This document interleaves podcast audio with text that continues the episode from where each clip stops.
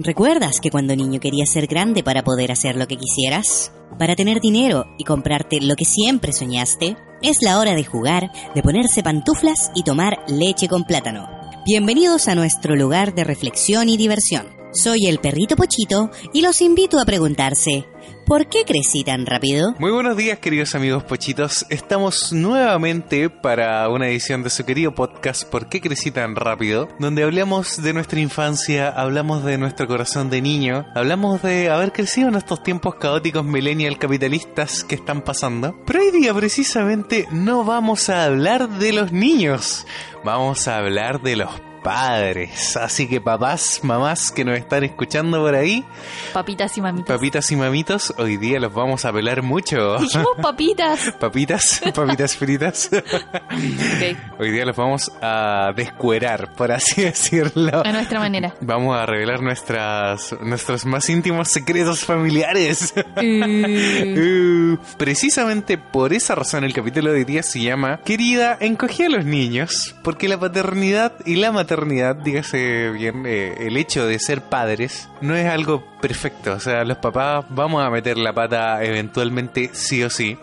Digo, eventualmente nosotros es que llegamos a tener hijos, tal vez seamos de estos papás millennials que, que tienen perrito en vez de hijos, ujú. aún está por verse. Parte de, de tener un niño es meter la pata, por así decirlo.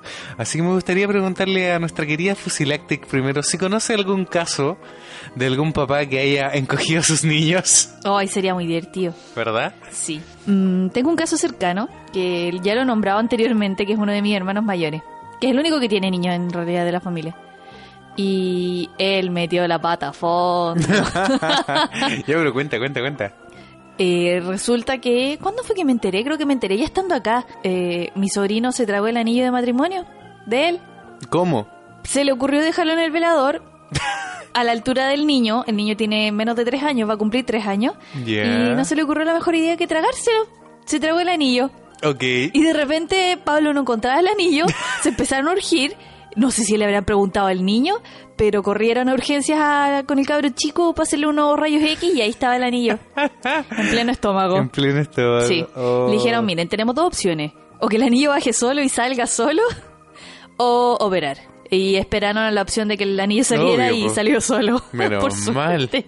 Pero salió como al tercer día. Claro, tuvieron que estar todos los días yándole a la pelela y no tirar la Sí, re- cadena. revisándole ahí y no tirar la cadena. que no, Oh, que no se fuera en, en el agua. Esa es una metida de pata grande. Sí, me imagino como la José de darle. Uy, sí. Pero bueno. Bueno, ser padre no es fácil, me imagino. Eh, lo vimos reflejado en el trabajo de nuestros propios padres, sobre todo que crecieron en una época económica complicada. O sea, nosotros crecimos en una época económica complicada y donde el Estado, por así decirlo, no subsidiaba tantas cosas como si ocurre hoy en Mm, día. sí. Entonces, por ejemplo, muchas de las cosas que, que requiere un niño antiguamente eh, tenían que salir del bolsillo directamente de los padres. Así es. Así que gracias padres. Gracias, padres. por, por- por un lado, por eso, o sea, yo creo que nuestros padres nos han preguntado mucho si en el futuro nos vemos como padres, eh, qué queremos hacer con, como, con nuestras vidas, y es algo muy millennial, yo siento, el hecho de todavía, al menos nosotros, no sentir como ese apego hacia los niños. No sé si a ti te pasa. Obviamente. O sea, yo, yo de hecho tengo como cariño con los niños, pero tengo un rechazo con las guaguas. ¿Cachai? Es con las guaguas Sí, el sí. problema. Sí, sí, es que las guaguas son, son un, un tipo de ser humano muy extraño. Porque no se puede valer por sí solo, no caminan solo, no comen solo, no hablan. Entonces sí, son unas criaturas complicadas. Mm, la- la- las dinámicas que se dan como de papá a hijo cuando, cuando la Pero el niño supuestamente guagua. es la mejor etapa de la vida de los niños. Claro, porque son inútiles y dependen completamente de ti. ¿Y eso es bueno? No sé, yo creo que de repente los papás como A mí que me da terror. sienten que como que es una recompensa para ellos que los hijos dependan de, de- del padre. Pero siento que eso es completamente el lado contrario a lo que debería ser la crianza, porque la ¿Ah, crianza sí? debería prepararte para la vida para que tú puedas valerte por ti mismo. Po. Mm. Y hoy en día tenemos casos de gente treintañera que todavía vive con los sí, papás. eso sí. Sí, pero es que la crianza nunca termina. Y eso es como un, Sí. típico, un típico lema de los padres. Que uno aprende cuando ya es padre. Pero... eh, O ahí las paga. Y ahí las pagas, sí, pues todo el rato. Pero pasa que cuando las guaguas son muy guaguas o los niños son muy guaguas, ¿cachai? Muy chicos, dependen completamente de los padres. Y los padres yo creo que se sienten como con ese poder, esa... esa mm, Sobreprotección. no, omnipotencia Ah. sobre, el, sobre la criatura hasta que se le empieza a escapar. Y ahí es cuando los padres de verdad se dan cuenta que los hijos no son de ellos. Claro. Los hijos están en la vida, para que lo escuchen todos los padres, para pasar por la vida de uno. Mm. No van a ser siempre de uno. En algún momento tienen que dejarlos salir, por favor. El Johnny ya tiene 30 años. por Dios, por Dios. Pero sí, pues es, verdad. Yo creo que también, o sea, siendo, siendo como más objetivo, el hecho de que, por ejemplo, las guaguas ya dan problemas, o sea, se hacen caca, se hacen pipí, ¿cachai? Te Lloran, vomitan lloran encima. caleta, te vomitan encima, todo el asunto. Pero mientras tú los tengas medianamente vigilados, no vaya a tener mayor problema. Mm, el problema sí, sí, empieza sí. cuando empiezan a caminar. Eh, eh, Tienes el control de la criatura. Exacto, ¿cachai? de tu Pokémon. De tu Pokémon, de tu bendición. ¿Ya? Pero claro, cuando empiezan a caminar, todo es muy improbable. O sea, que empiezan a agarrar cuestiones, que... que Se empiezan que- a encaramar a los muebles. Uy, sí. Que a los cubiertos, que a los cuchillos de la cocina, qué Sí. terrible. Yo me acuerdo... Que los enchufe. Habl- hablando nuevamente de Pablo, yo me acuerdo que una vez que fuimos a la casa... ¿Ya? De, de ellos. Yo Ah, me acuerdo ya. que yo te decía como, oye, como que eh, la encontraba como muy plana su casa porque tenían con suerte un par de cuadros y no habían como cositas encima. De po. decoración, De sí. decoración, ¿cachai? Yo sentía como que a la casa le faltaba como cariño de personal, como que en la casa hablara un poco de ellos, Sí. Porque, por ejemplo, nuestro departamento tiene, está lleno de figuritas, de cosas que hablan un poco de nosotros. Pero lo entendí hasta el día en que esos niños pusieron un pie sobre nuestra casa. y fue un completo desastre. O sea, yo ahí No, no, entendí... fue horrible, pero fue, fue una locura. Fue, fue, mi, mi corazón sufrió. Fue, bueno, ahí entendimos por qué eh, Pablo y la José no tenían como objetitos por ahí encima, porque todo es un peligro, ya sea para el objeto o para el niño, Mm, ¿cachai?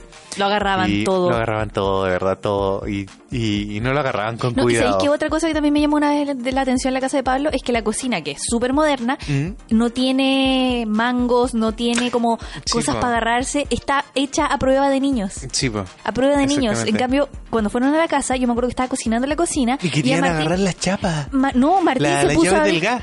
a abrir las llaves del Las gas de la llaves del gas de cocina. la cocina, oh, y menos mal que estaba cortado el gas. Uy, No sé, yo Sí, creo, sí. yo creo que en, en- en este momento si tú me preguntas yo no tendría paciencia con un niño así, así como que casi le dejaría ya ábrela, mátate, mátate. Lo Así sé, como- lo sé, ya vamos a llegar a ese punto. Ya.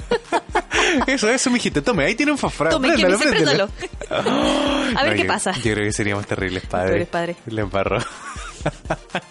Qué horrible, sí. Bueno, pero a nosotros nos gustan los niños. No nos gustan las guaguas, volvamos Sí, a eso. Bueno, sí, de sí, hecho le hemos dicho a nuestros padres así como que yo creo que si llegamos a tener uno, como que se los vamos a pasar y, y así como ya, cuando camine me lo manda caminando para la casa de vuelta, por favor. Cuando camine y aprenda a hablar, me, lo devuelve. Ahí, ahí- ahí a lo mejor va a ser más entretenido, ¿cachai? Mm. Y es verdad, por eso a nosotros nos llama un poco más, así como saliendo y justificándonos, eh, un poco más la atención el hecho de primero tener un perro. Porque, si bien es cierto ya, los perros son muy y todo, también siento que tenemos que intentarlo primero antes de siquiera tener como un niño, una mascota que, que conlleve un nivel mayor de responsabilidad. Porque hemos tenido hámster, ¿cachai? Pero los hámster en general igual no requieren mucha atención. No. ¿Cachai? Cambiarle el agua, dejarle la comida y listo. Sí. ¿Cachai? Pero el perrito requiere, ¿cachai? Que tú lo saques a pasear, que haga sus necesidades, necesita que tú le enseñes ciertas cosas, Mm. necesita que le des cariño, necesita mucho más cuidado que un hámster.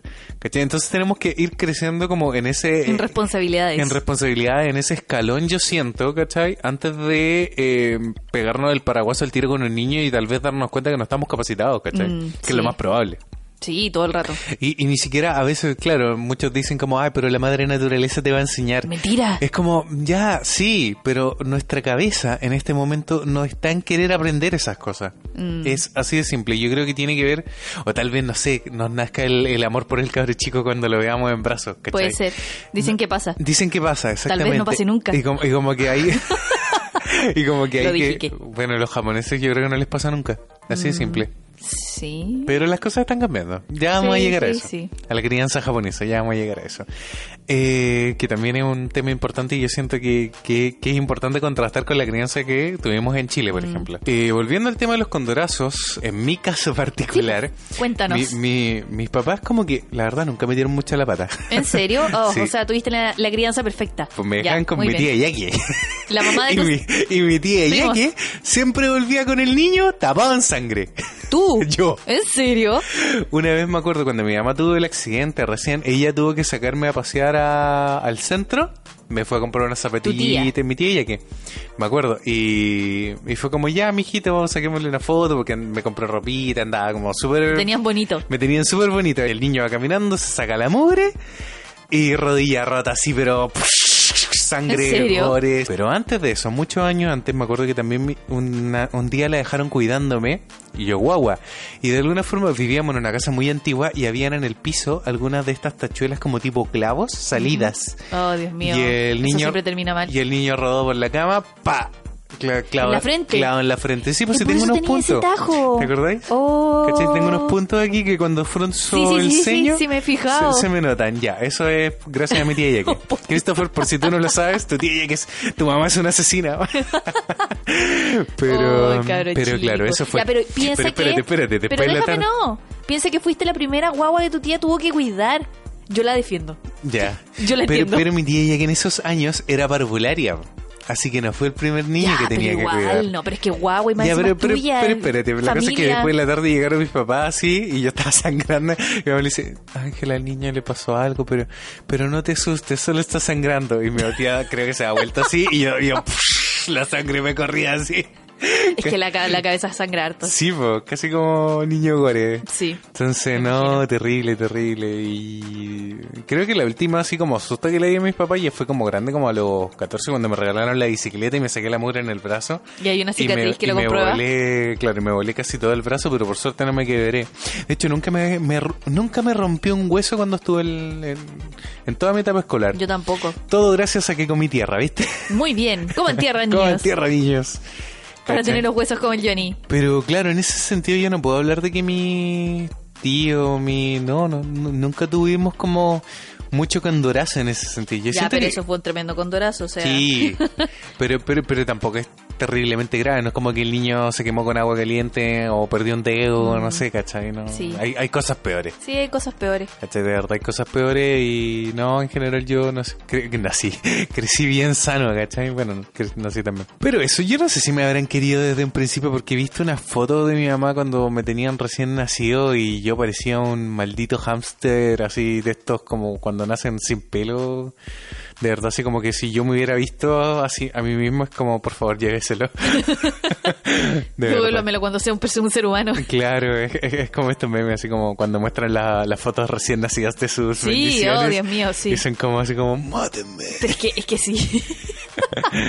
hay bendiciones y bendiciones. Sí, pues bendición y bendición. Bueno, yo no fue una bendición bonita en un principio. No, creo que yo tampoco. Era bien peluda, así, arrugada y, Sí. y grande y gorda. Uh, no. No. Más encima tenía como unas po. manchas en la cara rojas que todavía la tengo. Cuando Mm. lloro o cuando me enojo, se me hace como una mancha aquí en el- entre las Sí. cejas. Ya, eso es de, de nacimiento. ¿En serio? Sí, Mira tú. nunca se me fue. No, pero yo creo que a la larga a los papás les nace eso como de ese, ese sentimiento, ¿cachai? Que yo, yo todavía no, no lo entiendo muy bien porque todavía no, no somos padres, pero es esa cosa de sangre de mi sangre. ¿cachai? Ese sentimiento de que apenas nazca el niño, no importa que salga feito, mientras salga sano, ellos son felices. ¿Cachai? Porque de, de verdad en Chile también tenemos un montón de casos, ¿cachai? De, de niños que nacen con problemas. Problemas que algunos son muy operables y problemas que son de por vida. ¿Cachai? Problemas de, de niños con, con parálisis, con síndrome de Down, ¿cachai? Que bueno, el síndrome de Down no es, no es tanto un problema hoy en día porque eh, pueden ser adultos muy funcionales. Pero problema, por ejemplo, un niño postrado, ¿cachai? ¿Qué hacía ahí, cachai? Y, y- y algo que me llamó mucho la atención, que yo me acuerdo que siempre lo he asociado como a, a, a- a los niños como pobres, por así decirlo. No sé si a los niños pobres, pero a las familias pobres, siempre veo como las familias súper esforzadas. No sé si Sí. quedan empobrecidas porque los tratamientos médicos son carísimos. Mm. Pero nos pasó que llegando a Japón, acá hemos visto un montón de padres con niños con problemas. Sí. Y es algo que, claro, uno no se espera porque somos unos malditos estúpidos que nos armamos un contexto de país a través de las películas y a través de la Y que televisión. pensamos que son perfectos. Exactamente, como que no hay gente enferma en la televisión, pues, ¿cachai? Obvio. Pero son más casos de los que uno se podría imaginar, sobre Sí. todo en un país como Japón que tiene, goza de un, de un buen sistema de salud, ¿cachai? Mm. Entonces es como extraño, ¿cachai? Pero son papás que igual adoran a su hijo, andan con ellos para todos lados. Ayer, por ejemplo, en la plaza creo que vimos una niña que tenía como labio leporino en una guaguita. ¿Verdad? así, Una guagüita. De como dos años o menos. Sí. Y, mm, y ahí estaban los papás. Tenía ella un hermano y el hermano Ya, era pero por sano, ejemplo, pero, pero, por eso ejemplo, es algo es un problema súper operable, pues, ¿cachai? Pero Eso, también pasa, pues, ¿cachai? Sí, obvio, también pasa acá en Japón, de hecho es súper cuático. Sí. pues. Bueno, hay japoneses albinos también que, por ejemplo, también sufren de problemas a la piel y, Sí. y a, y a la vista, ¿cachai? Pero claro, yo estoy hablando también de problemas como súper graves. ¿Qué hacía ahí como papá, cachai? Como que Hoy no sé, armarte de valor. mm, pedir, pedir apoyo, apoyo. familiar. Sí, yo creo que ahí pedir apoyo. entra a Yo creo que si uno no tiene también el apoyo de la familia, eh, te derrumbáis. O Sí, sea. ¿qué, qué podía hacer? Mm, Yo creo que en todo momento, de verdad, o sea, ya sea hay un papá joven a los 13 o 14 años, a los 20, a los 30, yo siento que nosotros sí somos papás ahora. Y decimos o los cálculos, vamos a terminar siendo estos papás viejos del de curso 40, sí, que, que van a estar en primer básico, primero básico, vamos a tener 40 años. sí, por ahí va a ver. Claro, pues, pero, pero yo siento que hasta esa etapa incluso vamos a necesitar el apoyo de nuestros papás, ¿cachai? pero es, es verdad, y, y pasa por, por dos razones. Una, que como no nos ha nacido como esta cosa de paternidad todavía, no nos hemos puesto ni siquiera a investigar, ¿cachai? No, no me llama para nada la. Yo creo que recién cuando estemos como en ese de qué esperar cuando estás esperando, ahí vamos a comprar ese libro y nos Sí. vamos a poner a leer cuestiones, Sí. ¿cachai? Pero, pero es complicado. po. Por ejemplo, en mi caso, yo creo que para ti es distinto. Yo que fui hijo único, no volví a tener un ejemplo de, de crianza que no fuera el mío, po. Ya. ¿Cachai? A pesar de que tengo mi, mi, mi medio hermano, ¿cachai? Por parte de mi papá, eh, no, no vi su proceso de crianza, porque más ¿No encima él es mayor, juntos? po. No, pues no crecimos juntos. ¿Cachai? Yo creo que tal vez él fue, vio un, un poco parte de mi crecimiento, ¿cachai? Porque él era mayor. Pero claro, pues yo no volví a tener como ese, ese, esa etapa hasta que nació el Christopher y la Connie, ¿cachai? Mi- mis primos chicos, Pero tú porque ya tenías como 10 años. yo tenía como, claro, pues 10 años, si no llevamos por 10 años. Eh, claro, pues y ahí yo me acuerdo que yo los adoraba, ¿cachai? Ellos fueron como mis hermanos chicos, por así decirlo. Yo ahí aprendí a darle la leche, andaba con ellos ahí en los dos brazos, pero la verdad, si te soy honesto, se me olvidó completamente todo. todo, todo, todo ese padre interior que me salió a los 10 años, lo perdí completamente. Entonces, ahora como que estoy muy en nada. Así como que de verdad si tuviéramos un hijo en este momento tendríamos que recurrir completamente a nuestra familia así como O a internet. o a internet así como ¿qué hago? ¿qué hago? pero a veces Google es un arma, es un arma de doble filo porque es como cuando busqué estos síntomas así como morir vas a morir en tres Sí. minutos entonces Ah. es- es súper complicado realmente así que no es, es muy cuático me gustaría pasar un tema sobre todo con los tiempos modernos, eh, el tema de lo que hablábamos recién del tema de la sangre versus la crianza. Porque hace mucho tiempo, muchas veces los papás, sobre todo las familias numerosas, lo que les pasó también, por ejemplo, a mi mamá, que a mi mamá, no- como su mamá falleció, no la crió su propia madre, ¿cachai? Le criaron Claro. tío. O en mi mismo caso, yo también fui criado como un poco por tíos, por lo salvaje, es decir. ¿cachai? Eh, a la larga también como que generáis esos vínculos y esas relaciones de cariño si se está como en un entorno familiar y de repente no prima tanto la sangre. ¿Cómo, cómo, cómo sientes que fue para ti en tu caso? Cuéntame, cuéntamelo tú, porque, por ejemplo, tú tuviste más hermanos, tú tuviste calete primo y fueron, fueron mucho más cercanos en ese sentido. ¿Cómo, cómo se da el contexto, por así decirlo, de, de eh, la sangre hurra, por así decirlo? Bueno, entre los hurras, yo debo decir, tengo dos hermanos mayores que son por parte de mi papá y mis dos hermanos menores que son por parte de mi mamá y compartimos el papá. En total somos cinco hermanos, pero nunca con los mayores vivimos juntos. Pero si tuviera que hablar así como sangre de la sangre, todos los hurras son iguales. Orejones. No, no, no, no, aparte de físicamente sí. O sea, uno identifica un hurra porque son súper orejones, pero tienen, a pesar de que no crecimos juntos, mis hermanos, yo los veo, tienen como actitudes muy similares entre sí. Sí, hablan muy parecido. Hablan muy parecidos, Mm. se parecen, les gustan casi las mismas cosas, son medio zorrones, entonces como que se llevan bien. y a mí eso me llama en la atención. Yo creo que yo soy un caso especial. Uno porque soy mujer, dos porque soy medio otaku, entonces y estoy en Japón y toda la cuestión ñoña. Mis hermanos también son súper ñoños. Aunque Sí, no lo admitan, son súper ñoños. Y mis Mm. hermanos chicos también. O sea, también veían anime conmigo, veían Pokémon y Digimon.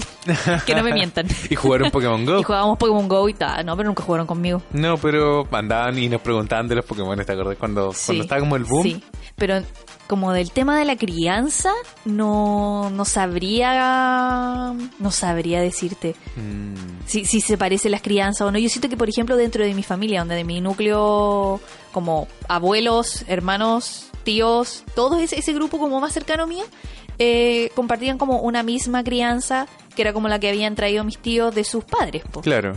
Pero aún así la crianza dentro de cada una de las familias, en Fue mi caso son po. cuatro familias, eh, son muy somos muy distintos. Sí. O sea, no sé, por ejemplo, la Dani, que era hija única, a veces era súper egoísta o era media mañosa. La Dani que siempre hablamos de ella Siempre en hablamos los de la Dani, la sí, que en lo los tenía podcasts. todo. Ella lo tenía todo, porque más encima vivía con mi abuelo, entonces era súper eh, Mm, consentida.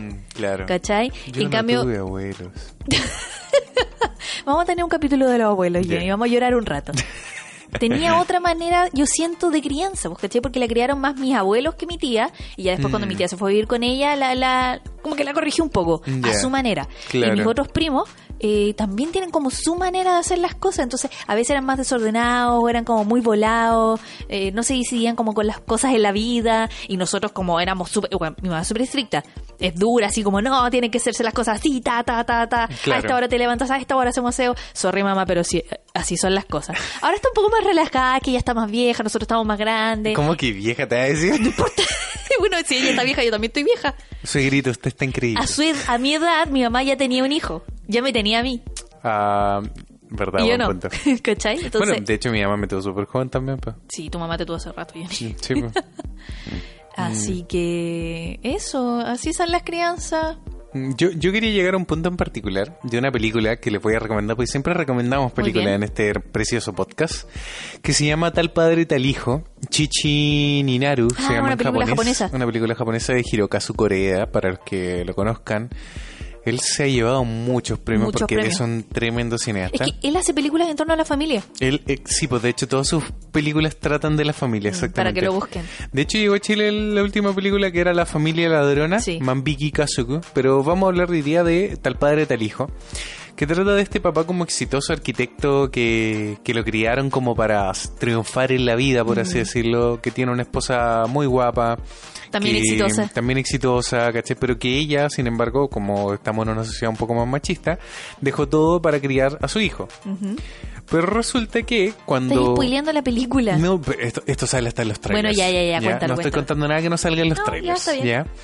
Eh, resulta que al niño lo quieren meter a un muy buen colegio y para ese colegio les piden pruebas de sangre a los tres para, sa- para saber el estado de salud de los niños. El estado de salud, sí. Sí, pues para ver la glucosa, cómo andan, ¿cachai? Oh. Porque, porque seleccionaban a los niños, no sé, un colegio así hiper pituco, y yo sé que acá en Japón pasa. Eh, bueno, y ocurre que con el examen de sangre se dan cuenta que El hijo no era el hijo. el ADN del hijo no correspondía a los papás. A ninguno de los dos. A ninguno de los dos. Entonces, con eso, eh, los llaman, ¿cachai? Como del hospital que pasó. Eh, porque hubo un caso hace muchos años de unas guaguas cambiadas, ¿cachai? Y ellos Como el fueron hospital como, de Talca. Como el hospital de Talca. Y ellos fueron víctimas de esto, pues, ¿cachai? Mm. Entonces, ahí empieza como el, el tema de la película, por así decirlo, que ¿qué es más importante? ¿Es la sangre o es la crianza? ¿Cachai? Porque él se empieza a cuestionar como que todos los fracasos de su hijo, por así decirlo, porque él era tan exitoso y tan bacán, eh, todos los fracasos del niño eran a causa de que no era su hijo realmente, ¿cachai? Esa es como la primicia inicial y él tiene rabia, ¿cachai? Porque le cambiaron la guagua y quiere que le pasen a su Pero ella- chico de sangre muy Y rápido. después buscan al niño. Pero ella no, Ella no, ¿cachai? pues, ella, Ella- ella ya lo sentía, era su Exactamente, hijo. porque ella pasaba el mayor tiempo con él. Sí, po. po. ¿Cachai? Bueno, entonces ahí se plantea el, ter- el tema de la crianza, ¿cachai? De qué es más importante, ¿es la sangre, es la crianza? Y de verdad, chicos, si puedan verla porque es una película pero maravillosa, lo- los va a emocionar así hasta las lágrimas. Y tiene un final, yo siento, único. Yo no he visto el final. no, pero tiene un final único y, y imperfecto, porque a la larga la vida es así, es imperfecta cuando pasan estas cosas. Entonces, de verdad, yo siento que, de verdad, busquen a Corea Hirokazu, porque sus películas en general son un regalo a la familia, en, en- en todos los sentidos. Sí. Él, él como que, una de las cosas buenas que, y bonitas que tiene, y que yo también trato de entender un poco de la vida, es que no te da un discurso y te dice como cómo, son, cómo tienen que ser las cosas. Él solamente te plantea una situación conflictiva para que tú te enfrentes a ti mismo y te digas como, oh, yo no sé qué haría en este momento. O tal vez él está en lo correcto, tal vez está, el- tal, tal vez está equivocado. Porque son situaciones súper complejísimas la- las que se enfrentan en general en el, en el cine de Corea. Y es muy bonito, de verdad. Y son situaciones también súper cotidianas. Uno es ve a los tema, japoneses po. como una sociedad muy extraña, muy aquí en un tremendo pedestal, Exacto. casi perfecto. Y yo creo que las películas de Corea Sí. aterrizan demasiado al japonés promedio. Sí, sí. ¿Cachai? Como que de verdad son películas que te pueden llegar porque son temas universales, Sí. po. ¿Cachai? Hay otra que se llama ah, Aruite Aruite, Still Walking, que habla sobre un hijo que va a visitar a sus papás eh, con su nueva esposa, pero que el hijo de ese, de ese matrimonio Era de ella. era de ella, exactamente. Entonces, Oh, esa, básicamente esa fue la primera película que vimos juntos creo. de Corea. Y entonces él tiene que ir a presentarles como a su nieto. A su nueva familia. Exacto, que, que realmente, claro, no es su nieto de sangre, pero, pero es su familia, por así decirlo, política. Y es una película preciosísima sobre cómo, cómo rompí el hielo, ¿cachai? Con, con situaciones complejas, como cómo de repente llegáis con, con algo así, po, Mm. ¿cachai? Sobre todo cuando no tenéis como tan buena relación con tus papás, que a eso sí es algo Sí. que le pasa a los japoneses. Sí, sí, sobre todo los japoneses. Sí, que, que como que no Pero tienen hay familias tanta apertura. chilenas también que tienen problemas como de relaciones con su propia familia. Sí, es verdad. O sea, hay Mm. gente que de verdad ve a sus papás una vez al año y con suerte aquí, que no Aquí, a papás. po, exacto. No, no llama a su mamá para el día de la mamá. ¿Cachai? Sí, obvio. Entonces son cosas que, que pasan en la familia. onda, Mm. Ya íbamos a, íbamos a llegar a ese punto, al tema de la sangre no te hace familia. ¿Qué te hace ser familia? ¿Qué, te, hace, ser, padre? familia? Exactamente. Y yo tengo, por ejemplo, el caso de la Dani, de nuevo la Dani, Por favor. que ella nunca creció con su papá, creció con mis abuelos, mi tía era separada, que ella vino a conocer a su papá mucho tiempo después, no voy a contar por qué, eh, pero mi tía tuvo muchos pololos. Y muchos de esos pololos, no me acuerdo en realidad qué les pasó, pero uno solo, uno solo se quedó con ella hasta el final y aceptó el hecho de que ella tuviera una hija con un carácter súper fuerte, las dos, eh, y siguieron juntos a pesar de eso. Mm, vivieron juntos un tiempo y la Dani y el Coco, que así se llama la, el, el- el- es como pololo- el esposo o pololo de mi, de mi tía, eh, se llaman pésimo, pésimo, porque ya fueron a vivir juntos todos cuando ella ya está como en la preadolescencia y era casi Mm, adolescente. una etapa muy difícil. Y la Dani era súper eh, egoísta, pues, ¿cachai? Ella quería Mm. como estar con su mamá y solo con su mamá. Y su mamá lo era todo. Entonces, ¿cómo era posible que tuviera que compartir a su mamá con otra persona? Pero el Coco siguió y siguió y siguió y después crecieron y la Dani maduró. Mm. y él nunca tuvo hijos con mi tía. Porque mi tía después no pudo tener más hijos. Y creo que él no quiso tampoco tener más hijos. No estoy segura ahí de la historia. Mm. Eh, y el Coco más encima tenía como problemas de sangre. Entonces como que no le convenía tener herencia. Mm. Pero así aceptó tener a la Dani y dejarla a ella como, como su hija. Mm. A pesar de que no es como sangre de su sangre. Sí, po. Y eso, y todo lo que tengan mis tíos eh, va a quedar a nombre de ella, ¿cachai? Mm. A pesar de que la Dani ni siquiera tiene el apellido del Coco. Nada. po. No es nada del Coco, pero es como su hija política. te entiendo. Y eso es bacán. Y he conocido otros casos de, de, de papás que se han hecho cargo de hijos que no son de ellos propios. Sí, po. De verdad, es verdad. No tenemos casos como de adopción así como directa. Yo soy adoptado. ¿Tú eres adoptado? No Yo sé. le decía a mi hermano chico que era adoptado. Sí, Por favor, ¿quién no le dijo a su hermano más chico que era adoptado? A, a mí a veces me decían que me habían recogido la basura. Eso le decía al Diego. Mm. Y se lo creía. Sí. bueno, a mí de hecho me molestaba mucho cuando chico porque mi papá es súper blanco, Blanco y de ojos verdes. Pero claro, pues yo salía al gen tamayo, Muy pues, ¿cachai? tamayo. Entonces, claro. Morenito. Morenito, peludo. Chasconcito, peludo. Bueno, pero lo peludo lo saqué de él, porque los tamaños no son tan peludos. ¿En serio? En serio, así que a- ahí no me puede negar. Bueno, sí. Y. Y eso, po, pero me molestaban, eran súper crueles, así como, ah, ¿por qué tu papá es blanco y tú te caíste al barro? Así, así me decían, te juro. Cabrón, chicos Qué malos. no, sí, los niños son malos. Los niños son súper Ya, pero volvamos a los padres. Sí, quería hablar un poco, ya que estábamos hablando de eso de, de la crianza, cómo cambia la crianza a través del tiempo, porque en los primeros años, sobre todo, eh, tenés que ser un padre súper sobreprotector, porque el cabro chico se puede autosuicidar eh, en cualquier momento. Autosuicidar. autosuicidar. O sea, el suicidio ya es auto, eh, auto pero bueno. El, el cabro chico se puede matar en cualquier momento, pero ya después cuando empieza a crecer, tiene, empieza a tener como razón y juicio. Siento que los papás tienen como que poner reglas. Y ahí es Sí, como po. cuando empieza como el papá autoritario. Mm. ¿Cachai? O está, claro, o está la mamá autoritaria y el papá como que... Y policía bueno, policía malo. Policía bueno, policía malo, sí. Claro, sí, pues está como ese, como que siempre uno sabe con quién ir a pedir algo porque el otro no te va a decir Sabe que no. Qué terrible eso, No, porque anda a claro, preguntarle a tu mamá. porque es difícil, porque el- yo siento que ahí los dos papás se tienen que coordinar muy bien. Sí, es O sea, difícil. no que uno sea el bueno y el otro sea el malo, sino que tienen que estar Ponerse los de dos. acuerdo. Exacto, porque porque si no uno termina siendo siempre el malo de la película y el otro queda como rey, ¿cachai? Pero es que alguien tiene que poner límites, po. Es que los dos deberían poder poner límites, tal vez, y no sé, es que es, que, es, que Es es el tema. Bueno, ya vamos a llegar al tema de los roles. Pero, pero claro, pues está esta etapa donde hay que ponerle límite a los niños, ¿cachai? Porque si no se te suman por el chorro, ¿cachai? Sí. Se ponen violentos, eh, se ponen malcriados, te tiran cosas. No, o sea, por ejemplo, nosotros acá en Japón hemos visto como los papás son tan dejados de repente de. Sí, de- a veces de son súper dejados.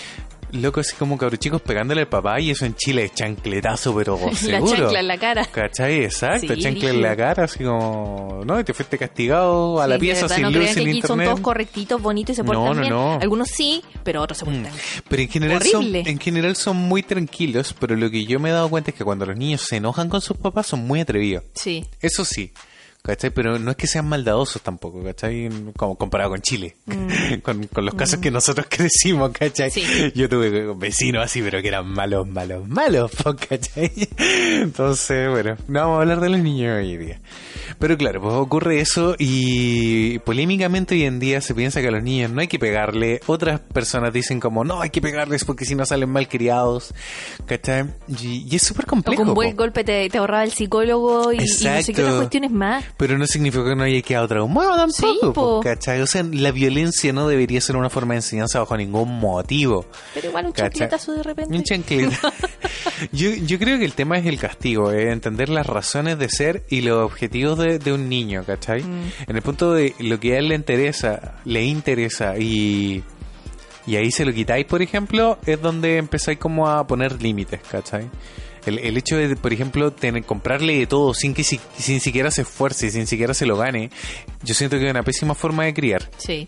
¿Cachai? Porque después cuando el cabro chico quiera, no sé, pues cuando, cuando ya crec- creces, querés sacarte un set en el colegio y, y sin siquiera haberte, o sea, perdón, en la universidad, sin siquiera haberte esforzado, el, el cabro chico va a armarle la casa O así, pasa lo contrario, que se esfuerzan tanto y son tan perfectos y son tan perfeccionistas los cabros chicos que después cuando tienen un fracaso se frustran. Claro, N. no aprenden a fallar. Y o imagínate, no sé, pues ya pasó de curso, el mejor curso y todo, y no le pudiste, no lo pudiste premiar. Mm, ¿Qué va a claro. pasar con ese niño después, Claro. cachai?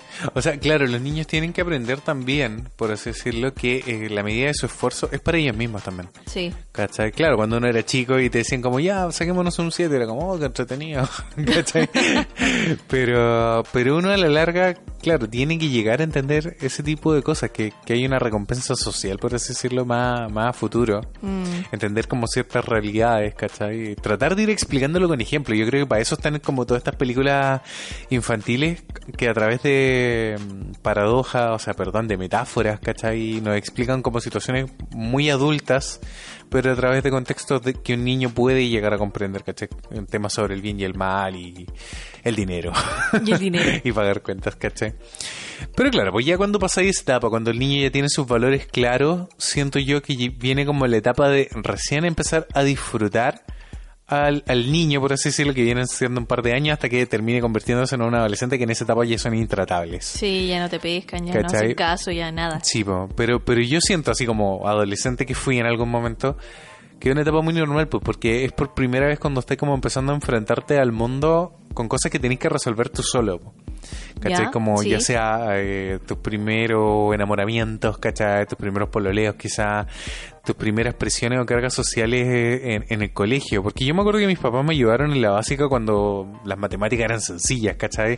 Cuando castellano, lenguaje, como se le dicen ahora, ¿cachai? No sé cómo se le dice ahora, pero en mi tiempo era castellano, ¿cachai? Sí. Eh, era, era sencillo para que ellos lo comprendieran, ¿cachai? Cuando ya en el liceo llegué a ver ecuaciones, me pasaban derivadas, me pasaban algoritmos. Mi papá ya, hijo, no, hasta aquí llegamos. Suerte. Éxito. Éxito, ¿cachai? Igual se preocupaban de que me fuera bien, pero, pero claro, pues ahí ya no, no me pudieron ayudar y me tuvieron que dejar como un poco solo. Y también ocurre eso, pues que como te dejan solo por ese lado y también estoy pasando por temas adolescentes, cambios tanto corporales como psicológicos muy importantes, es una etapa de rebeldía, ¿cachai? Es- Sí. Es súper importante. Sí, pero no se trata tampoco de dejarlos solos. Mm, ¿Cachai? No, no puedes dejarlos No, solos po. porque pasan ciertas cosas como, no sé, que terminan siendo papás muy jóvenes sí. también. Eh, como tampoco los puedes limitar tanto. O sea, es que lo que pasa con un adolescente es que son como un adulto que no tiene tantos permisos, ¿cachai? Entonces igual hay que estar como encima de, de- de ese niño Sí. que quiere ser un adulto. Exacto. No podéis dejarlo solo. Mm, pero O sea, también hay que dejarlos pero con fallar. límite. Claro, con límite. Hay que dejarlos fallar en las cosas que se puede dejar Fallar. fallar. Fallar. Fallar. Caerse, ¿cachai? Sí. Equivocarse. Escucho otra cosa. otra cosa con otra palabra más Otra fea. palabra, sí. No, con- por Dios, Francisca, este es el podcast para Lo niños. sé. ¿Ya? Sí, pues, ¿cachai? Y ya, por ejemplo, ya cuando te vas de la casa, yo siento que empieza como la relación amigos con tus papás. Sí, ahí ¿cachai? cambian las relaciones. Ahí cambian completamente. ¿Por qué? Porque fuiste la bendición que se fue de la casa, ¿cachai? Sí, creo. Y, y creo que el otro día lo veníamos hablando, de que, por ejemplo, si yo creo que si hubiese seguido viviendo con mis papás, hubiéramos peleado, Carlita. Tú con ellos. Sí, o, o cualquier niño, con o cualquier persona, cualquier adolescente, cualquier adulto con sus papás, porque tú ya querís tu privacidad, querís tu espacio. Por ejemplo, nosotros de repente en la casa si queríamos lavábamos la losa porque vivíamos los dos solos. Sí. Si estábamos cansados, llegábamos y deshacíamos. Yo me acuerdo que hoy un fin de semana de repente por la casa de mi mamá, dejo las cosas por ahí tiradas y ella está como, mira este desorden, mira cómo están las Sí. cosas. ¿Cachai? Pero ahora qué pasa, que como estamos en Japón y como ya llevo muchos años fuera de la casa de mis papás, ellos se empiezan a acordar solamente de las cosas buenas, pues, ¿cachai? De, de, de, lo- de los orgullos que uno les daba, ¿cachai? De, que crecimos tan rápido como el título de este podcast. Eh, Pero no se acuerdan de las cosas malas. pero no se acuerdan de las cosas más, de las metidas de pata, de los dolores de cabeza que les generábamos, ¿cachai? Porque Sí. no hay niño que no haga sufrir a sus papás. Y claro, pues pasa eso. Entonces, después como que ya he tenido un- otro tipo de relación con tus papás. Viene como a ser un tipo de relación así como de cómo está tu vida, ¿cachai? Mm. Porque ya sabéis que, que ya- ya la persona está formada, ¿cachai? A los 18 años, se hasta los 20 años, Se ¿cachai? supone. Claro, se supone. Hay, hay casos Hay casos donde, donde pasan los 30 y recién la persona está entendiendo para dónde va. Mm. Y está bien, ¿cachai? Cada persona va a tener su tiempo. Lo importante, nuevamente, si volviendo al tema de los papás, es que los papás estén ahí para apoyarlos, entenderlos, ¿cachai? Eh, y ayudarles en la búsqueda de sentido, porque a la larga de eso se trata. Las personas crecemos buscándole sentido a nuestras propias vidas. Sí. Y el problema pasa cuando no se lo encontramos. Mm.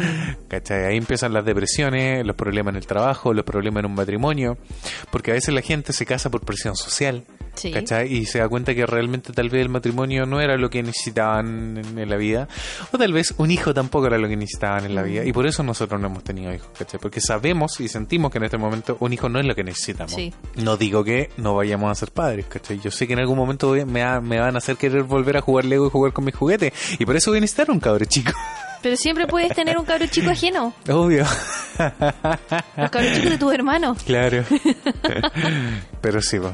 ¿Cachai? Es súper complicado, pero es bonito eso, eso, eso como, como van cambiando esas etapas, siento yo, en la crianza. ¿Cachai? Pero claro, los papás como que siempre, después como tú ya dejas de depender de ellos, sienten ese anhelo inicial de cuando fuiste guagua y tenían que depender completamente de ti. Ya. O sea, tú como guagua tenías que depender completamente de ellos. ¿Cachai? Como que vuelven ellos al principio. ¿Cachai? Como ven, el, ven el principio y el final de la película solamente. Ah, ya, ya, ya. ¿Se entiende, sí, no? Sí, sí, Como sí. cómo partió esta historia y se acuerdan de eso y por eso los papás les da como tanta nostalgia, siento, ¿cachai? Mm. Es como para nosotros recordamos, no sé, pues cuando murió Kimchi, recordábamos el primer día que llegó a la casa. Ya. ¿Cachai? Porque, porque es como una película, ¿cachai? Sí. Uno se acuerda del final y del principio. Y después del principio empezás a recordar todo y, y te baja la nostalgia, la lagrimita. ¿Cachai? Pero, pero pasa eso, pues yo siento que Mm. al- los papás, por eso, en ese sentido, ahora que más encima estamos en Japón, nos echan tanto de menos. Ah, sí. Y es porque tal vez recuerdan lo bueno, pero les recordamos, papás. Somos bastante desgraciados de repente también. no somos hijos perfectos. No existen los hijos perfectos ni tampoco existen los papás perfectos. Así que, en fin. Vamos a ser unos papás terribles. No, nosotros vamos a ser papás terribles. De hecho, tenemos un par de eh, puntos anotados en la pauta. Eh, ¿Cachai? No, ya, ya me acordé que nos falta. El rol de padres. ¿El rol de padre? Sí, porque por ejemplo... Ah, ¿verdad? Yo me que- Policía bueno, policía malo. Policía bueno, policía malo, ¿cachai? En mi caso los dos policías eh, se turnaban, ahora que lo acuerdo. Se turnaban. Se turnaban, sí, se turnaban. Policía bueno, policía malo. Eh, pero por ejemplo con el tema del colegio eh, se turnaban los dos, ¿cachai? Mi papá por lo general era el que estuvo más presente conmigo en el colegio. Ya. ¿Cachai? En el sentido de que me preocupa- se preocupaba de que yo estudiara, de, de que me aprendiera las tablas, multiplicar. Siempre me acuerdo que él me las enseñó, que me ayudaba con los trabajos manuales, sobre todo, ¿cachai? Cuando teníamos que armar estos terrarios, teníamos que partir al río a buscar alacranes, ¿En lagartijas, sí, teníamos una un mini planeta ahí Oh, de, dinosaurios en la casa. No, a mí por no un me tocó experimento. Me tocó la ciencia. cartulina un domingo en la noche, pero... Siempre, siempre, siempre. Pero no hacer un terrario. no, no. Sí, trabajos grandes, pero no un terrario. No, nosotros tuvimos Esto- que hacer Estos un- papelógrafos gigantes en papel Sí, craft para la presentación del lunes en la mañana. Que al final terminaba leyendo completo, nadie entendía nada y todos aplaudían me cínicamente al final. de un caso en especial en el que estuvieron mis papás muy encima mío de un trabajo que, que tuve que hacer como para ciencias sociales. ciencias sociales. Ciencias sociales. Sí, que no ¿Eso era como historia? Es como entre historia y La sociedad. sociedad, una cuestión. Sí, sociedad, de Sí, hecho, sí. yo tenía un libro que se llama Sociedad. Ya. La cuestión. Y mi mamá siempre era la que estaba encima de nosotros, que si nos faltaba algo, que si teníamos tarea, que cuando teníamos que estudiar, que si teníamos prueba, que cómo se hacía esto. Mi mamá era la que estaba encima, pero mi papá me ayudó a hacer ese trabajo. Yo me acuerdo que para ese trabajo tuve que salir a recorrer Santiago, era la primera vez que iba al centro. Ya. En ese tiempo estaban construyendo, caí de carnet, construyendo el metro Plaza de Armas. Oh. Y en la Plaza de Armas había una estatua de Pedro Valdía, todavía me acuerdo. Ya. O tal vez no era de Pedro Valdía, pero había una estatua. Ya. Y me acuerdo que tenía que ir a sacarle una foto a la estatua para ponerla en el trabajo. Y no pudimos sacarle la foto porque la habían corrido, la habían sacado del lugar porque estaban haciendo la entrada del metro. Entonces tuvimos que ir como a sacar fotos a otras estatuas. Ah. Y al final el que se hizo el tour por la como ¿Por los zona no, no, no no no no fue no eran parques eran como museo emblemático onda la casa colorada como todos estos museos que hay en el centro tuve que ir yo a hacer un, un resumen de estos sitios y me encima con fotos. Entonces mi papá me ayudó a hacer eso pero mi mamá fue la que me ayudó a escribir el, el, el informe final. Y me acuerdo que para el informe final se me, se me olvidó todo y, y tenía que entregarlo el día siguiente. Y era con fotos había que imprimir había que escribir una cuestión era en una carpeta anillado no sé era un tremendo trabajo. Y mi mamá me odió me odió me tuvo hasta las 12 de la noche haciendo esa cuestión yo Por todavía me acuerdo pero mi papá se, se pegó el pique y me acuerdo que ese día salimos como a comer juntos sacamos fotos me llevó al museo después las fuimos a imprimir pero a mi mamá le tocó el- la pega pesada de, de escribir el yo informe lo mato. Yo, yo mato a esos niños hace eso. ¿Ves? Te juro, ¿Ves me- tú? m- acabo de Pero pensarlo caché que estaban los roles equiparados, o sea, uno ya, uno hizo su parte del trabajo, al otro le toca la otra parte. Sí, po. está bien. No, si eso pasaba, pues, ¿cachai? Pero, por ejemplo, hoy en día los roles están cambiando, pues. Y eso, y eso es súper bueno, pues. No siempre es como, por ejemplo, la mamá la que se encarga de mudar los cabros chicos, que Mm. antes pasaba mucho. Acá vemos muchos papás con los niños a cargo. Sí. Hay mudadores en los baños de hombre ahora. Sí, exacto. Y eso, y eso igual es bueno, ¿cachai? Para que lo repliquen en Chile, por favor. Por favor, por favor, sí. Y no, es, es- es genial ver, ver eso que lo... No tanto, ¿cachai? Como para no perjudicar a la mujer, porque, porque es la verdad. O sea, el, el hecho de que el hombre no se haga presente hace que la mujer se, se perjudique en, en- en temas de tiempo, porque a la larga ella se está llevando casi el 100% de la responsabilidad. Sí. Por una parte, pero yo siento que más importante que, que, que esa razón, es importante que los padres se hagan cargo porque es parte de la crianza de sus propios hijos, ¿cachai? O sea, compartan con ellos, si los tuvieron es para algo, ¿cachai? Se Y supone. Y, si- y si- y si no sabían lo que se venía, es como, mijito, investiga un poco, hay internet, Ahora hay ¿cachai? internet. Exactamente, veas un documental. Veas una película, tome. Loco, los niños vienen naciendo de... De hace muchos desde años, así hace que Miles de años. Tome, aprenda. Exacto. Y bueno, y, y en cierta forma igual la crianza va cambiando. Yo siento, por ejemplo, que la crianza que nos dieron nuestros papás... Mira, ahí llegué a un punto que me acordé que quería tocar. ¿Ya? ¿Cachai? La crianza que, no- que, que tuvimos nosotros, por ejemplo, el, el colegio, eh, fue completamente distinto al que tuvieron nuestros propios padres. po. ¿Te acordás que ellos vienen de otra reforma educacional? Ah, sí. que queríamos hablar de eso. Y que, por ejemplo, ellos tenían ramos, por ejemplo, administración del hogar. Eh, Economía del hogar. Economía del hogar, exacto. Eh, ramos donde le enseñaban carpintería, eh, cosas para reparación. Por ejemplo, algo que hoy en día un millennial o un niño no tendría idea. O sea, reparar, ¿qué es eso? Eh, Compré lo nuevo, ¿cachai? Sí. Se rompió, compré otro. Eh, y eran ramos súper buenos que yo siento que ellos estaban mucho y están mucho más preparados para la vida que, que nosotros mismos, ¿cachai? Por, por una reforma educacional que, por así decirlo, eh, les sacaba el jugo, pues, ¿cachai? Nosotros eh, ya después tuvimos una educación, por así decirlo, más de mercado que se suponía que nos estaba tratando de preparar para la universidad, para las carreras técnicas, para los futuros profesionales que el país necesitaba. Que necesitaba, sí. Y fue un grosso error, po. porque yo siento que eh, de hecho, por ejemplo, bueno, antiguamente los sueldos eran mucho mejores. Pues. Mis papás, ¿cachai? Sin haber tenido una profesión ni nada, lograron tener casa y todo. Y hoy en día incluso cabros universitarios, compañeros de nosotros, siguen viendo con sus papás porque los sueldos no les alcanzan. Sí. Y esa fue una de las grandes mentiras de, de, de esta parte educacional que nosotros tuvimos, que... mm, Que al tener cartón lo Exacto. ibas a tener todo en la que vida. supuestamente, claro, porque en los años de ellos, alguien que tuviera un cartón, un doctor, un abogado, un arquitecto, Sí. eh, tenía como. Era alguien de peso, habían pocos más encima. ¿cachai? El, el- el campo laboral no estaba sobrepoblado. Claro, pero era gente como súper exitosa. ¿Cachai? Pero pasó que, claro, pues cuando nosotros entramos a estudiar ya habían chorro mil profesionales de lo que sea que ya quisiera ir a estudiar. Y claro, por los sueldos, la economía, por mucho que se piense que Chile está bien, Chile no está bien, mijitos. ¿Cachai? Los sueldos mínimos hoy en día son más bajos que nunca. En, en, Y no en- alcanzan para nada. y no alcanzan para nada. Antiguamente, de hecho, el sueldo mínimo a la gente le alcanzaba para mucho más de lo que le alcanza hoy en día. Supuestamente el sueldo mínimo ahora lo tienes que compartir con alguien más porque si no, no te alcanza. No te da, exactamente. Pero con dos sueldos mínimos no te alcanza. Pero quería nada. llegar a un, pu- a un punto muy importante y era que antiguamente los profesores eh, les pegaban a los niños, ¿cachai? A mis papás yo me acuerdo que ellos siempre me han contado que si hablaban en clase, Mm, mi mi que mamá siempre contaba una monja un, que tenía. un varillazo, rígida, ¿cachai? Eh, rígida. yo recuerdo que una profesora que tuve en la básica era de esa vieja escuela y un día le pegó a una compañera y quedó la embarrada. Y a mí, me acuerdo porque me pilló hablando, me hizo trabajar tres clases en el suelo. Y me dijo que no le podía contar a mis papás. Que no le podía. Y le contaste. Obvio que les conté, ¿Y ¿cachai? Y me, y me dijeron como, no, pero después la vieja cachó que igual era súper Mateo, si yo siempre fui súper Mateo. Oh. Entonces después como que me pidió disculpas, ¿cachai? Yo su regalón y toda la cuestión. Mm. Pero claro, pues justo ese día me acuerdo que me habían sentado con uno de los más conversadores del curso. Uh. ¿Cachai? Y el cabrón no se queda callado nunca, no se queda callado nunca. Y era la primera, y era la primera vez que la veíamos a ella, pues entonces llegó como imponiendo Uh. orden al tiro, ¿cachai? Fue como, usted cállese, venga para acá, va a trabajar las próximas tres clases en el suelo. Y yo feliz, me encantaba jugar en el suelo, así que... Por Dios. ¿Pero cuántos años teníais? Mm, Está chico, habría tenido tan, tan segundo, tercero básico. Mm. ¿Cachai? En un niño. Pero claro, ella era muy vieja escuela, y me acuerdo que después cuando se intentó como volver a poner esta reforma, a mis compañeras les empezaron a hacer, eh, eh, les intentaron enseñar a tejer. Y quedó, Ya. y quedó la embarrada, porque ninguna tenía habilidades motrices, pues, ¿cachai? Y yo me ¿En acuerdo serio que eso yo... volvió? ¿Ah? ¿Eso volvió? ¿En qué año? ¿De qué año estamos hablando? séptimo básico. Tuyo. Mío, estamos hablando del 98 o 99. Chuta. ¿cachai?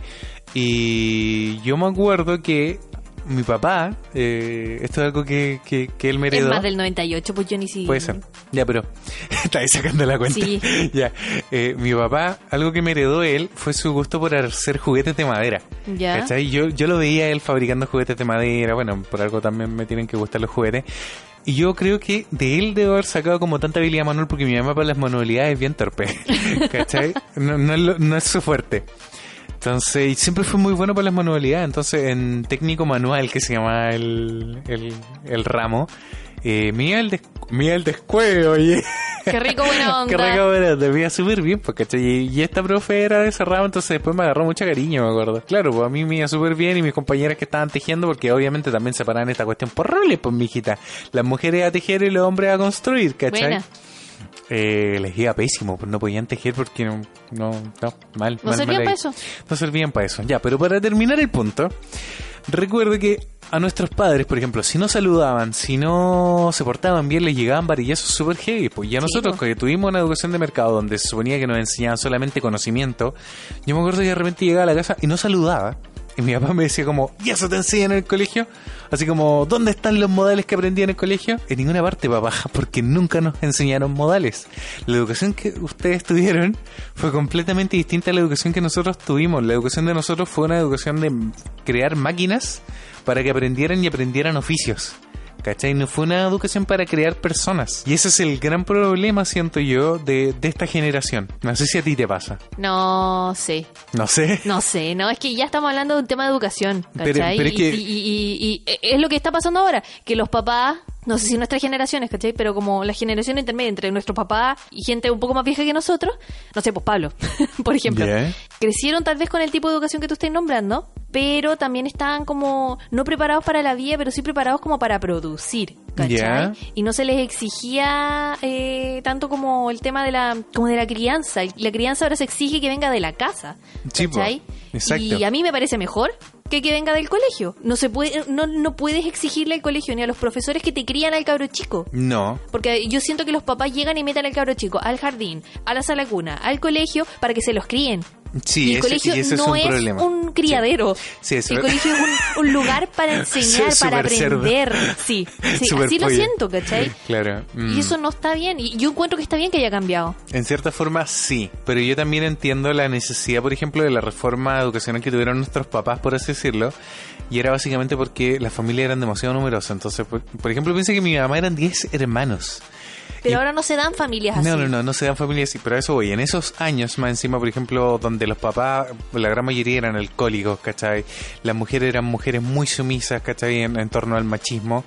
Eh, ¿Qué valores, qué, qué enseñanza se podía esperar que le dieran esos mismos padres, ¿cachai? Pero por eso ahora a los niños no se les no se les lleva al colegio para enseñarles valores, No, porque po. los valores los tienen que aprender ahora porque- de los papás que aprendieron de eso. Exactamente, porque se supone que la generación cambió, pues, Sí, ¿cachai? po. Exactamente. Ahora Pero- nosotros somos los que tienen que entregarle los valores a los Pero, niños. pero también hay niños que no aprendieron esos valores. Sí, adultos, también. ¿cachai? Entonces, claro, ahí está como esa flaqueza, por así decirlo.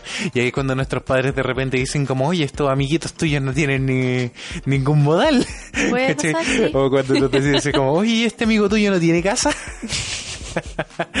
¿Cachai? Y pasa eso, po, porque las crianzas fueron distintas. Pero incluso la crianza que nosotros le vamos a dar a nuestros hijos va a ser Va a ser diferente a la que van a tener ellos con sus hijos. Exactamente. Y puede que a nosotros nos parezcan bien o nos parezca Mm. mal. ¿Y qué vamos a hacer? Mm, Y han cambiado muchas las Y cosas. puede que también nuestro tipo de crianza no le parezca a nuestros padres. Eh, Yo creo que eso, Indignadísimos eso- tal vez van a eso terminar. Va, eso va a pasar mucho. Con nosotros sí. ¿Cachai? De hecho, por ejemplo, vamos a confesarlo ahora, pues si es que nos están escuchando nuestros padres. Es algo que hemos conversado en capítulos, o sea, en capítulos anteriores, en, en conversaciones con alcohol y al- alcohol y películas a las 2 de la mañana. Eh, es el hecho de, por ejemplo, ¿qué pasa cuando eh, nosotros ya no, no tenemos ninguna fe ni ningún vínculo con la religión católica? Ya. ¿cachai? Pero ah, eh, Chile todavía tiene un apego gigante con, con el tema, ¿cachai? Y, por ejemplo, yo siento que no sería para mí personalmente una necesidad o una aspiración bautizar al niño. Uh, problema ¿Cachai? familiar heavy. Problema familiar heavy, ¿cachai? Porque, porque yo me acuerdo que Juan Luis, mi primo, él lo bautizó a la tiare. Ya. ¿Cachai? Y, y ahí los papás como que a la larga son los abuelos, ¿cachai? Y no tuvieron mayor poder de decisión. Pero hubo presión social ahí, pues, porque, Sí, porque po. Diosito, ¿cachai? Sí. Yo siento personalmente de que el problema en Chile, claro, es que nos imponen una religión, punto uno. ¿cachai? Siendo que hay millones de religiones en el mundo y por mucho que ellos puedan decir como, como ay, pero esas religiones son, son mentiras, eh, la, la, la religión católica es la que cuenta. Y yo creo que hoy en día me daría mucho miedo entregarle un cabro chico a, no A la iglesia. A la iglesia. Yo me acuerdo que cuando chico, de hecho, cuando yo hice la primera comunión, mi mamá me decía como, oye, ¿por qué, ¿por qué no te haces acólito para que acompañes al curita así como a, a, da- a dar como la, la cuestión así? como, Era como, oh, oh. menos mal que no lo hice, capaz que el curita después... Ay, ay, ay. Mm, Sí, esa es la realidad de los curitas en Chile De los curitas en de Chile. las curitas en Chile. Entonces, eso me pasa a mí. Yo siento que he perdido la fe, eh, no solamente con, con la religión, sino también con la iglesia católica. Entonces, por ejemplo, para mí, realmente, como que bautizar a un niño es cero aspiración. Yo soy mucho más de, de repente, de darle esa libertad para que él, cuando ya tenga un criterio formado, pueda tomar un camino ¿Sabes qué va a pasar, Johnny? Te Tu lo- mamá, tu mamá y la lo mía. agarrar- lo van a No, agarrar. tu mamá y la mía lo van a agarrar y, y se lo van a sumergir en agua bendita. Ellos, ellos lo van a hacer a nuestra espalda y nosotros no nos vamos a enterar. Claro, sí, eso- Nos van a decir, no, si nos vamos de paseo. Mm. Ahora, claro. no, si váyanse ustedes a la playita nomás, cuando vuelvan va a estar bien cuidadito. Espérate Claro, nomás. Espérate nomás. En ese sentido que, perdonando así como para que ya lo sepan, yo creo que el cabro chico lo terminaría bautizando igual por la presión social. Solo por la presión social. Punto uno, no, y por otra por los regalos, ¿cachai? Porque a la larga... que te lleguen regalos. Sí, te, llega- te llegan un montón de regalos y regalos útiles porque de verdad cuando, cuando los niños son guaguas, ¿cachai? Necesitan un montón de cosas, ¿cachai? Desde pañales para arriba. Yo me acuerdo que ¿Cachai? para el bautizo de Martín le regalé una caja para guardar los juguetes que era muy bonita. Sí, sí, sí, ¿cachai? Y el bautizo de Pero- la Mariana alcanzamos a ir. Pero es súper cuático, ¿cachai? Porque, porque si bien es cierto, ¿cachai? Claro, tus papás dicen como, oye, no te entregué esos valores. y probablemente nos van a dejar eso en los comentarios. Como, Francisca, ¿qué estás hablando? Blasfema. ¿Cachai? Eh... Una vez en la iglesia me gritaron hereje. ¿Hereje? Mi ¿En mamá, serio? sí, frente a todo. Me fui.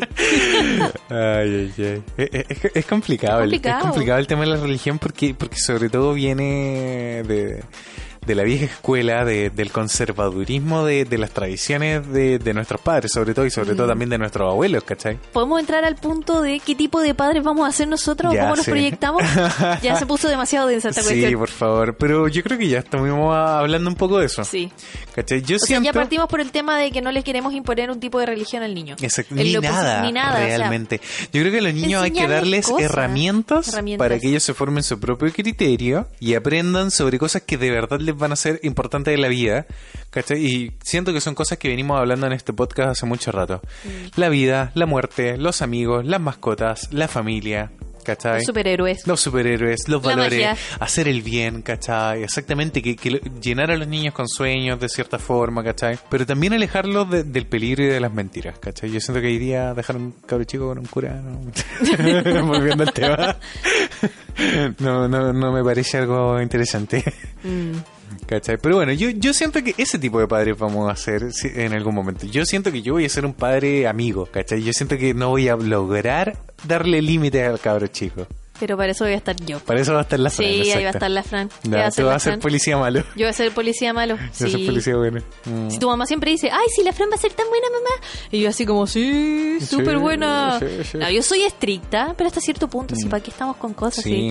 No hizo No. la cama, no hizo la cama. ¿Qué importa que no haya hecho la cama? Pero es que yo siento que, por ejemplo, eh, si, si estáis como empezando a enseñarle el primer día que haga su cama y, no- y, y no lo hace, hay que obligarlo, ¿cachai? Sí, po. Ya después cuando esté, si tiene otras cosas importantes que hacer, ya no importa que no la haga, ¿cachai? Yo lo trato de ayudar, ¿cachai? Porque tal vez, no sé, tiene una prueba en la U, pensando casi que- Pensando en la, una prueba en la U, yo estoy hablando de un niño. Bueno, ya, o tiene una prueba que estudiar, no sé, son cosas en las que uno puede ayudar al niño, si es que el niño está haciendo algo productivo. Si estás jugando Super Nintendo y no ha hecho su cama, partiste, ¿cachai? Sí, po. Eh, Ese es el tema. Super Nintendo. Super Nintendo, pero si vamos a tener La mini Famicom.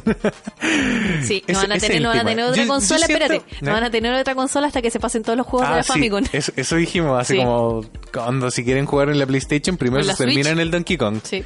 Cuando se termine el Donkey Kong, papá no lo hizo, hablamos. pero, pero vamos a hacerlo. Pero me los terminé cuando chico, todos. Así que eso cuenta.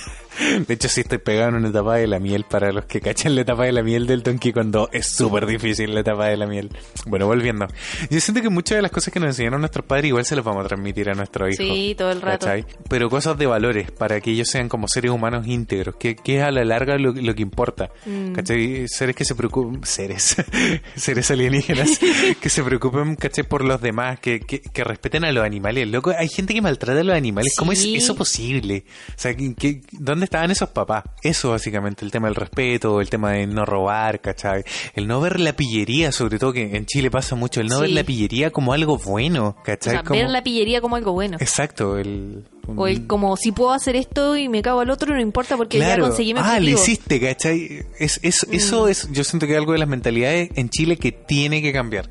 ¿Cachai? Eh, conseguir las cosas por mérito propio. Es- eso siento que es lo que tiene más valor a la larga, porque ahí no va a importar si lo que consigues es bueno, o sea, eh, eh, es chiquitito o es gigante. Mientras sea por mérito propio, ya eso ya tiene valor, ¿cachai? No importa si sacaste el tercero, el segundo, el primer lugar, ¿cachai? Si tú te esforzaste, si lo viste todo y fuiste mejor que la vez anterior que, que lo intentaste, es lo Mm. importante. Sí. Es un paso a la vez, ¿cachai? Pero hay gente que, por ejemplo, los niños, lo que estábamos hablando antes, cuando los niños no aprenden a caerse, a y a superar eso, es cuando después tienen problemas en la vida, porque eh, hay un video millennial dando vueltas que siempre lo dice, así como tus papás no van a venir a conseguirte un ascenso, no van a venir a ayudarte a no van a lidiar con estar ahí en la unas- entrevista de trabajo. Exacto, a lidiar con una situación complicada con un compañero de trabajo, ¿cachai? ¿Qué, qué pasa? Así es. ¿Cachai? Los humanos tenemos sentimientos y, y a veces, sobre todo hoy en día, hay, hay muy pocos seres humanos que tienen tacto para decir las cosas, Sí. ¿cachai? Y es una de las cosas que, por ejemplo, a mí me gustaría enseñarle a los niños, como piensa 10 veces antes lo que vas a decir, antes de hacerlo porque puedes herir a otra persona, ¿cachai? Y una vez que ya lo has dicho, no lo puedes eh, echar para atrás, ¿cachai? Lo único que te va a quedar ah, va a ser pedir disculpas, pero el daño ya está hecho. Sí. ¿Cachai? Hay cosas que el tiempo no cura. Así ¿Hay cosas que el tiempo no cura? Sí, hay cosas que el tiempo no cura. Frodo lo dijo. Hay, hay heridas ¿Ah, que sí? el tiempo no sana. sí. Pero es verdad, hay heridas que siempre van a, van a tener que estar ahí contigo. Pero eso ya es para otro podcast. Pero eso, yo siento que ese tipo de padre vamos a hacer. Vamos a hacer un padre, padre volado. Vamos a meter la pata igual. Sí. Vamos, vamos a encoger a los niños. Vamos a coger a los niños. Se nos van a quedar en el auto, se nos van a quedar en el cine. Imagínate si te quedan en el auto. No, no creo. Se te van a perder en el mall Sí. o en la playa. Bueno, yo me perdí un montón de veces cuando mis papás iban a comprar cosas. ¿Cachai? Porque me decían como me dejaban en la juguetería y se demoraban mucho a veces. Pues me acuerdo una vez particularmente que se demoraron demasiado. Yo ya me había visto todos los juguetes de la juguetería y los salí a buscar. Pues yo pensé que me habían dejado botados, que se habían olvidado de mí. Y partí a buscarlos, pues me acuerdo que mi papá andaba con una polera, se van a cortar de esto, que andaba con una polera de fútbol del Mundial del 98 que se venía. Y le preguntaba a todos los guardias, ¿ha visto un caballero con una, con una polera de pelota de fútbol? Y después como que una señora me vio y me acuerdo que ella me, me ayudó y me acompañó a buscar a mis papás. Y de repente como que salieron así de una tienda, así desesperados, y me vieron con la señora así como, aquí estaba. Y yo así como, sí. Está bueno ya. Pero es que después el pencazo le llega a los papás, pues no al niño. Sí, pues es que esa es la cosa, exactamente. No, es terrible. Rígido.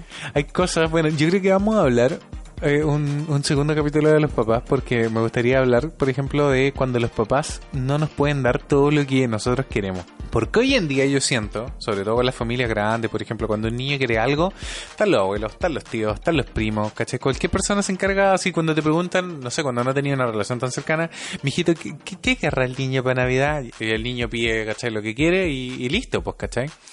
Pero en nuestros años, cuando la situación económica no estaba tan buena, ¿cachai? El cabro chico quería algo, de repente pasaba que el papá te decía así como, mijito, no se puede, ¿cachai? Y yo siento que son de las cosas que tal vez a nuestros padres en cierta forma le rompieron el corazón. Y, y yo me acuerdo de niño haberlo vivido en dos o tres ocasiones y también a mí me dio pena, ¿cachai? El hecho de que ellos no tuvieran el dinero para poder comprarme algo tan, tan simple. Ah. ¿sí? Sí. Pero lo vamos a dejar por otro podcast, Ya, lo vamos a parece. tiseriar. De hecho, me gustaría mucho que si alguien tiene también una experiencia así, que nos cuente, ¿cachai? En los comentarios para de repente que nos sirva para abrir el próximo podcast. Mm, Porque la crianza es una cosa, es muy bonito, ¿cachai? Eh, yo siento que, por ejemplo, para nosotros cuando, cuando nos sintamos que vamos a estar preparados para, para ser papá, eh, va a ser algo muy bonito, ¿cachai? A pesar de que la guagua se haga caca también y, y- y todo el asunto, ¿cachai? Eh, va a ser muy bonito darte cuenta de que estáis formando un ser humano, ¿cachai? Y que, y que vaya a dejar tal vez... pero ojalá salga todo bien. Ojalá salga todo bien, ¿no? o sea, uno tiene que cruzar los dedos y, y tratar de hacer lo mejor posible, ¿cachai? Pero, pero poner tus valores, poner tus reglas, ¿cachai? Y darte cuenta que a la larga eso estáis dejando un, un- un buen ser humano para, para esta tierra, ¿cachai? Sí. Para, para contribuir a, a hacer de este mundo un lugar mejor. ¿Qué que- pensarán nuestras mamás de nosotros? Ah, que no sé. Yo creo que mi mamá piensa que hizo algo bueno. Sí. ¿Cachai? En el sentido de que por lo menos me, me criaron bien y, y a pesar de todos los errores o metidas de pata que Mm. Sí, por pudieron ejemplo, cometer. a mi mamá siempre la felicitaban porque decían que nosotros éramos muy educaditos Muy nos bien portaditos. Muy bien portaditos. Eh, no, pero en mi caso yo creo que puedo decir que mi mamá debe estar orgullosa de que a pesar de los pocos recursos que tuvieron, de del sacrificio, de que estaban solos, de que no tuvimos abuelos, ¿cachai? Eh, El hecho de que ellos no pudieran dejarme con abuelos ya, ya es una dificultad gigante, el, el hecho de que ellos no pudieron contar con sus papás. Nosotros si llegamos a, a- a tener hijos, claramente nos vamos a apoyar en tu mamá, en mis papás. Es que están vivos todavía. Que están vivos todavía, en tus tatas, en, en el que venga, ¿cachai? Mm. Pero, pero es una parte indispensable, ¿cachai? La parte bonita de la crianza, de formar un ser humano es una cosa, pero también a veces se falla como padre. Y tal vez me gustaría hablar un poco de eso en el, en el próximo capítulo, porque recuerdo ocasiones en las que mi mamá siempre me ha dicho que sintió que me falló como mamá, ¿cachai? Y, y es parte de la vida también, pues uno también a veces siente que falla como hijo, Sí. ¿cachai? Y, y es parte de la vida. Pero será para otro capítulo. Sí, será para otro capítulo. No nos queremos poner tan tristes hoy día. Pero eso, yo creo que seríamos unos padres choros. Seríamos los- como los padres locos del curso. Todo Los el rato. padres locos viejos. De hecho, de hecho hablábamos así como porque nos cargan los grupos de WhatsApp. Oh, Entonces, sí. vamos a vamos a ser anarquistas en el grupo de WhatsApp, anda el domingo a las 12 de la noche. ¿Cómo están esos disfraces de viejo más cuero para mañana? y todos los ¿Cómo papás, está li-. ¿Tienen lista la, presentación y la, en la Claro, cartulina la para mañana? y todos los papás, ¿qué cartel? Y ahí uno, modo avión, hasta el otro día. A ver qué pasa. Y en la mañana ahí ver los mensajes, la Y anarquía. después el niño va a decir, mamá, todos mis compañeros andaban con cartulina y yo no. Es que mi hijito fue el papá, el papá dijo que WhatsApp. claro. Ay, qué risa. Ay, sí, ¿verdad? Bueno, de hecho, yo también una vez me acuerdo, una, para cerrar con algo chistoso, me acuerdo que siempre decían que los niños no mienten, pero los niños sí mienten, Sí mienten, mienten. mienten bastante. Pero me acuerdo que mi papá, para que yo no me aburriera cuando se iba a pagar, cuando, cuando él lo pensionaron por invalidez, le decía, me decía que eh, se iba a ir a pagar y había un caballero que le pagaba en puros centavitos, ¿cachai? Él me decía, ¿centavitos de qué? Pues si en Chile no existían los centavos, ¿cachai? Era por, por seguramente una estupidez del chavo del 8. La cosa es que eh, me lleva así como mi mamá, él se va a pagar y mi mamá le dice como anda con tu papá, anda con tu papá. Y yo voy y me paro en el mesón y, y yo, caballero, caballero. Y mi mamá, cállate, Jonathan, cállate, caballero. Y el, y el caballero le dice así como, deje que el niño hable, los niños no mienten. Como que mano. Y yo le digo, caballero, mi papá dice que a usted le pagan puros centavitos. Y el viejo era más pesado que ocho, y le pego una mira a mi mamá, y mi mamá, ay, los niños. Las cosas que Y, mi- y dicen. mi mamá estaba, y le estaban pagando puros billetes, pues, y le hizo, sí, mire los centavitos que le estoy dando. mi mamá se empezó a acordar de eso, así, oh, cabrón, mierda, me quería puro matar, ya creo. Perdón. Ah, eh, bueno, eso, eso fue una Sí, historia sí, yo chistosa. creo que nuestros hijos también nos van a hacer pasar vergüenza. Sí, yo, yo creo que todos los Nosotros niños con los hicimos... niños y los niños con nosotros. Sí, los niños hicieran pasar vergüenza a sus papás. Bueno, y los papás también te hacen pasar vergüenza así como, ay, mijito, esta es la niña que te gusta. Ay, sí. Siempre hacen eso, siempre hacen eso. Qué terrible. Papá, no lo hagan. Yo no lo voy a hacer, creo. A menos de que quieras Creo. cobrar venganza. Sí, yo creo que sí. Eso se llama venganza. Tal vez alguna vez hice algo mal y se querían vengar y nunca me dijeron. Qué terrible. Ahí vamos a ver. Tal vez. Para otro capítulo. Bueno, chicos, eso sería por hoy. Eh, cuéntenos un poquito de sus historias de padres. ¿Cómo ven ustedes la paternidad? Si son padres también. Si son padres también. Si se sienten padres de un perrito. Si sueñan con ser padres. Porque de verdad la paternidad hoy en día es algo súper complicado, ¿cachai? Es complicado. Yo siento que son Sí. tiempos muy locos. Donde de verdad los valores también han cambiado mucho con respecto a los valores que a nosotros nos enseñaron. Mm, Eh, sobre todo, por ejemplo, con temas machistas, ¿cachai? Sí, pues. Eso, cariño a nuestros padres que probablemente van a escuchar esto y nos van a amar y odiar a la vez. Sí. Así que. mm, Ya, pero no hablamos tantas cosas malas. No, no, no. O sea, darles gracias, ¿no? De verdad. Yo, Sí. yo siento que ser padre es una tarea increíble. Haber em, eh, desarrollado un rayo encogedor y habernos encogido era más fácil que habernos criado. Así Sí. que, de verdad, muchas gracias, padres, a todos. Así que eso, chicos, sin nada más que decir, los dejamos con el perrito bochito y nos vemos la próxima semana. No olviden suscribirse al canal. Eso, activen la campanita de notificaciones y recuerden compartir este podcast. Así es. Adiós. Adiós. Recuerden amigos, no olviden dejar su comentario y compartir este podcast. No abandonen al niño que llevan dentro, al niño que algún día fueron. Y nos vemos el próximo lunes.